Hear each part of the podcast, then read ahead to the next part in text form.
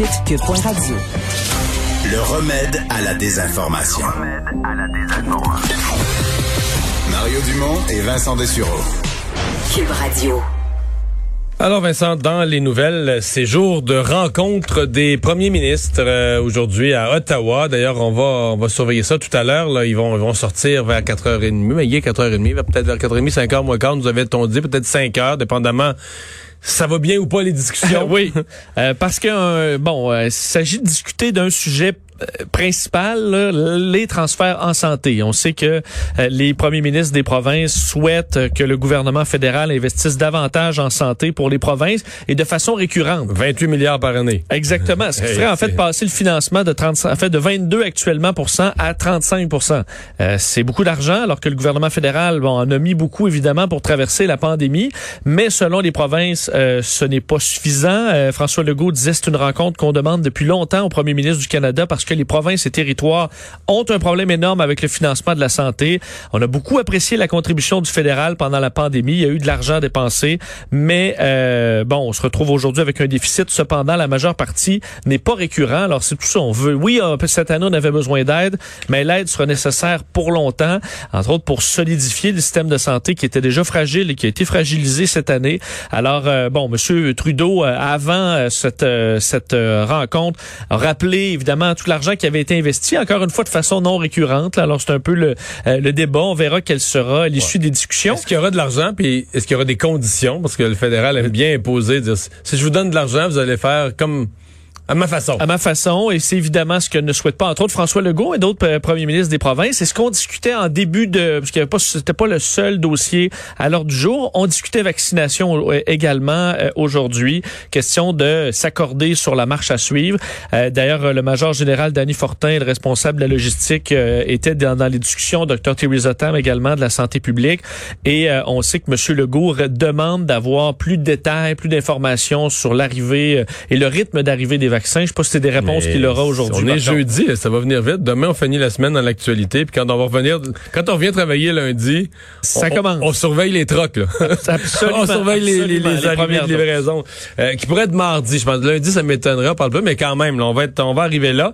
Euh, ben parlons-en de vaccins parce que Santé Canada a fait ça euh, hier, mais là depuis 9 heures ce matin, les bons de la Food and Drug Administration, la FDA aux États-Unis, euh, sont réunis pour la même chose. Oui, cette grande rencontre d'un comité d'experts américains indépendants qui, qui examine euh, en, donc euh, en public les données de ce, ce vaccin euh, Pfizer BioNTech. Alors, comité consultatif sur les vaccins de la FDA qui votera à la fin de la journée sur la question là. Donc, la question qui est la suivante sur la base de l'ensemble des preuves scientifiques disponibles, les bénéfices du vaccin contre la COVID-19 excèdent-ils les risques pour son utilisation chez les personnes de 16 ans et plus? C'est la question. Tout regarde évidemment pour une approbation euh, rapide, étant donné l'acceptation par euh, le Royaume-Uni, Bahreïn et le Canada plus tôt cette semaine. D'ailleurs, dans les dernières heures, dans la revue la, médicale américaine la plus réputée, le New England Journal of Medicine, euh, on y publiait des résultats de Pfizer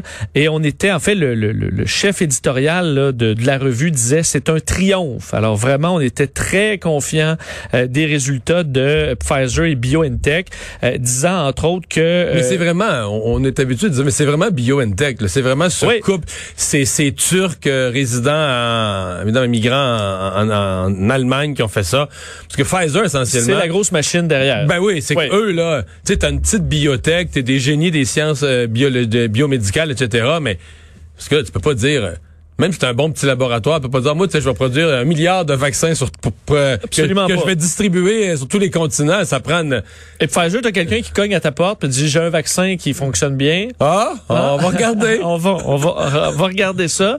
Effectivement, d'ailleurs, en Allemagne, ça fait beaucoup jaser parce que c'est un, c'est un, c'est deux euh, qui ne sont pas d'origine allemande. Et on sont des Turcs. Ils sont des Turcs. Donc, ils ont, euh, euh, et on sait en Allemagne, il y a présentement des groupes qui sont très contre l'immigration et tout ça. Alors, ça a amené certains certains débats là-dessus.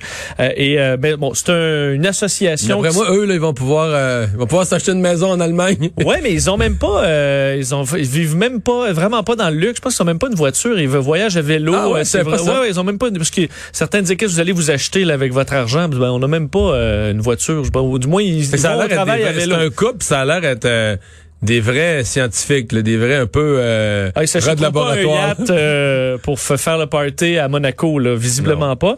Euh, juste te dire dans ce qu'on. Euh... tu pensais comment Mettons, ben, je sais pas, l'action de BioNTech, ça devait valoir euh, une pièce, puis là, ça vaut 100 pièces. Là. Ben, on les a dit qu'ils sont devenus pratiquement milliardaires là, ah, l'espace de quelques mois. Et on est euh, content pour eux parce qu'ils nous ont on, veut, ben leur Il y a des milliardaires qui, qui, le méritent moins que ça.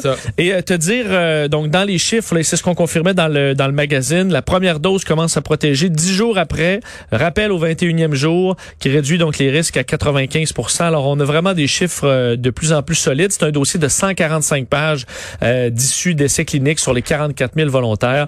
et pour les, on sait, les effets indésirables, on parle quand même 80 des vaccinés ont certaines douleurs au point d'injection et tout ça, mais rien de nécessairement très grave ou très sérieux. Bon, j'ai exagéré. L'action, ça non, c'était quand même une compagnie. Euh, l'action valait 30 quelques piastres, là, en janvier. OK.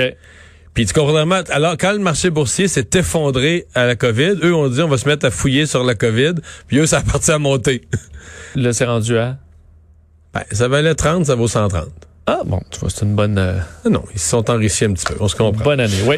Euh, le, la Suède, qui a été pour plusieurs euh, un modèle euh, durant une longue période, parce que là-bas, on s'enfargeait pas dans l'obligation de porter le masque ni dans les confinements. On se fiait sur la, la bonne volonté des gens. Euh, bon, il y avait eu beaucoup de morts dans la première vague. Ça avait quand même soulevé la question est-ce que c'était la bonne méthode? Mais là, dans la deuxième vague, c'est un des pays qui s'en sort très très mal. Oui, et euh, vraiment là, à un niveau très euh, différent de ses voisins, même européens, là, mais particulièrement évidemment Danemark, Finlande. là, c'est un nouveau record annoncé il y a quelques heures par la, la, santé publique en Suède. Près de 8000 nouveaux cas en 24 heures annoncés aujourd'hui, qui bat, bat, le dernier record qui datait de la fin du mois de novembre de 7200 cas euh, quotidiens. La Suède, c'est un peu plus gros que le Québec. C'est une douzaine de millions de population. Alors, on s'imagine comme si on avait quoi? 6000 000 cas. Euh, non, sauf qu'à ce nombre de cas-là, je voyais les, euh, dans, la, dans les villes comme Stockholm, les hôpitaux, c'est à capacité. Effectivement. D'ailleurs, on voulait être un peu rassurant sur la situation dans les hôpitaux à la grandeur de la Suède. On comprend que dans d'autres endroits moins touchés, on dit qu'on a 148 lits de soins intensifs disponibles à la grandeur du pays. le problème, c'est que, dépendamment des endroits, entre autres à Stockholm, euh, vraiment, les hôpitaux semblent pleins. Euh, on donnait même, on sonnait l'alarme. Le directeur des soins de santé de la région de Stockholm disait, nous avons besoin d'aide, besoin particulièrement de personnel. C'est comme ça un peu partout, là, mais le chef de l'autorité sanitaire euh, qui demandait au gouvernement d'envoyer des infirmières spécialisées à Stockholm, d'autres soignants pour être capables de prendre la relève. 58 morts, c'était le bilan d'aujourd'hui. Puis je comparais encore une fois, si tu regardes la Norvège, annonçait 243 cas. Comme un lourd bilan, 21 décès, mais 243 cas versus 8000 pour la Norvège. Finlande, 844 cas, 9 décès. C'est vraiment des chiffres complètement différents pour euh, la Suède. On sait que là-bas aussi, il y a de la colère chez les restaurateurs, de la colère chez de la population qui dit que euh, on, on garde tout ouvert, mais qu'on nous dit de rester chez nous, qu'il y a de la confusion, qu'on n'est pas cohérent. Donc, les débats, c'est un peu partout. Partout, il y a des débats, mais j'avoue que celui-là, il est particulier parce que tu dis, nous autres, comme gouvernement, là, on veut pas faire ça du confinement, les commerces, on, on veut les laisser ouverts. Mais tu donnes des ordres stricts à la population de rester chez vous. Oui, puis lorsqu'il y a eu des montées, on a dit parce que le gouvernement, parce que les citoyens respectent pas ce qu'on dit, ils sortent. Oui, mais les restaurants sont ouverts. Euh, donc effectivement, c'est compliqué.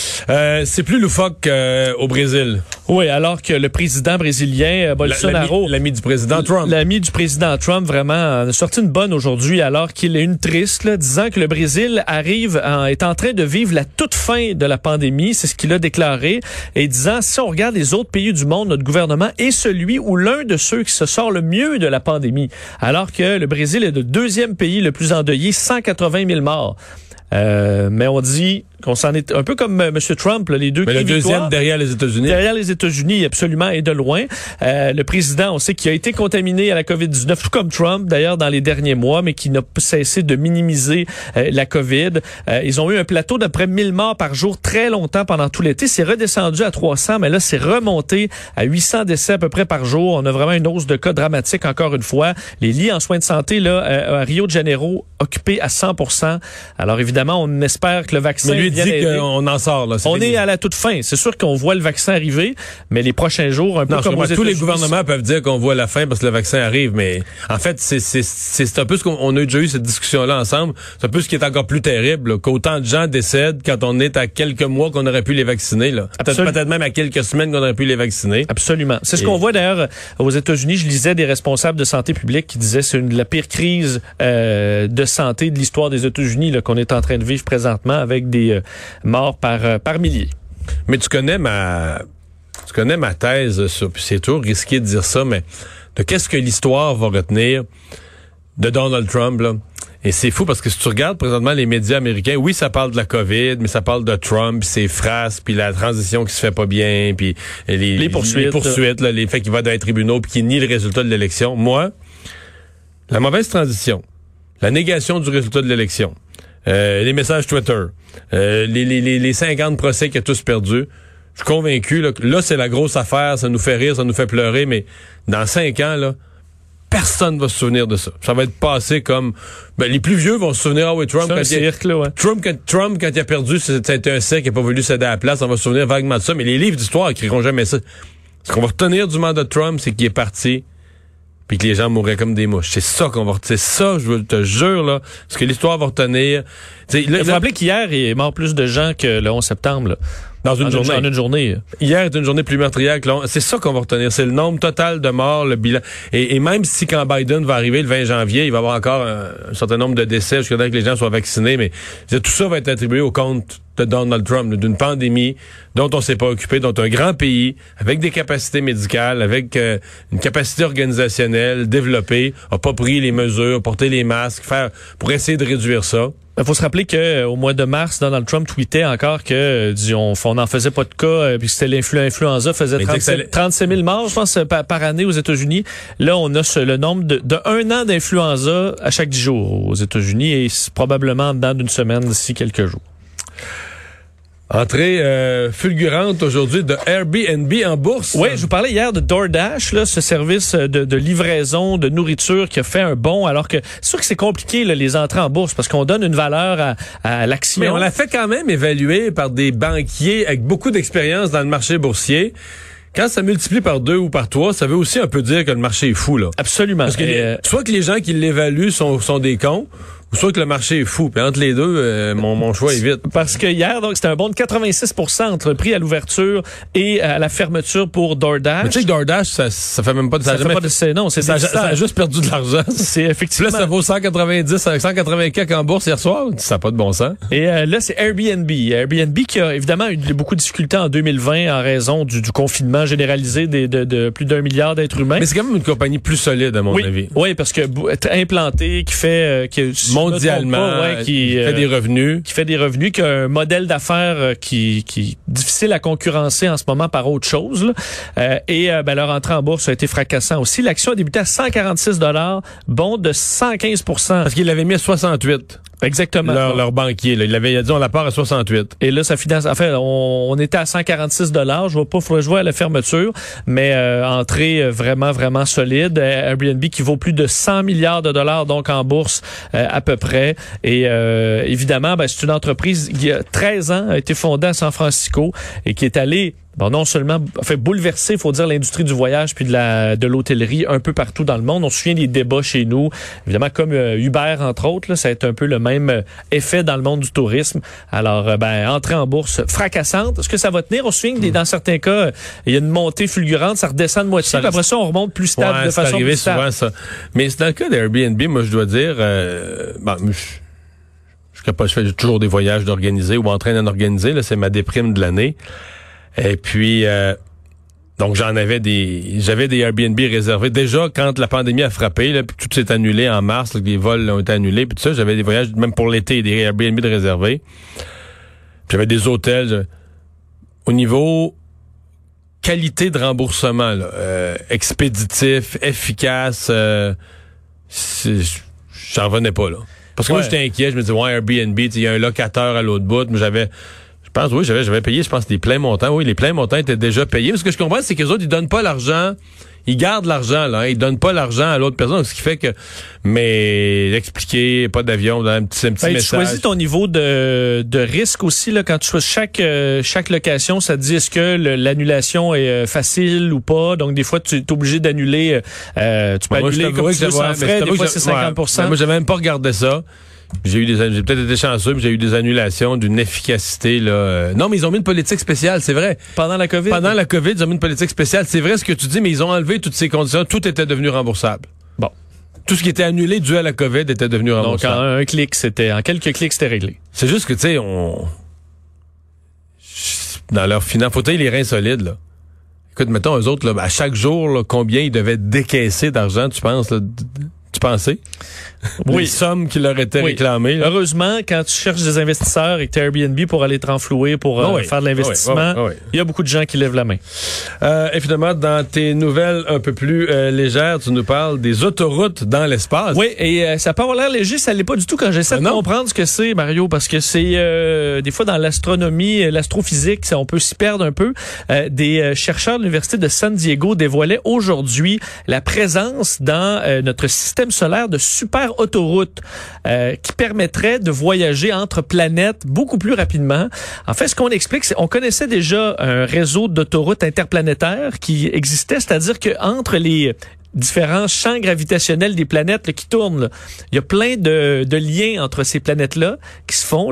Donc des résidus de gravité où tu aurais des forces, ça irait beaucoup plus vite en fait. Ben, tu serais attiré si tu prenais, si tu passais par là avec un vaisseau spatial, tu serais attiré. Exactement. Quitter par exemple le, le, le, le euh, la, la, Terre le plus rapidement possible pour tomber rapidement? Si tu t'en vas vers Jupiter, dans l'attraction de Jupiter. Ben, ça, il y a plein de filaments comme ça dans l'espace. Et grâce à des super calculs, on est capable d'à peu près comprendre c'est où en suivant entre autres le déplacement des comètes, des astéroïdes, qui dans certains cas on dit voyage à des vitesses complètement folles dans ce, ce réseau d'autoroutes interstellaires et qu'on pourrait donc, lorsqu'on qu'on va comprendre ce réseau-là, entre autres grâce à, la découverte de ces super autoroutes qui permettraient de voyager en quelques années, ce que normalement prendrait des milliers d'années. Euh, évidemment, on est dans l'intérieur du système solaire, là, on peut pas aller si loin que ça, mais euh, ça permettrait donc pour l'envoi de sondes, l'envoi d'équipage, par exemple, sur la planète Mars, si on est capable de comprendre ce réseau subtil de force, on serait capable de voyager à des vitesses beaucoup plus rapides. On appelle ça un autobahn céleste, même selon les chercheurs. Mais c'est subtil et extrêmement complexe de les, parce que ça se voit pas là. C'est dans l'espace, c'est dans le vide. Alors, et c'est très subtil, mais lorsque tu sur des grandes distances, tu peux accélérer, ça permettrait d'atteindre des vitesses folles. Alors, euh, chapeau à ceux qui ont découvert ça. On, de notre vivant, on risque pas de les utiliser, par contre, euh, parce que c'est compliqué. Des autoroutes pas de cône, là. Il n'y a pas de cône, il n'y a pas de nid de poule. C'est. T'es tout seul. C'est ça qui est beau. Oui.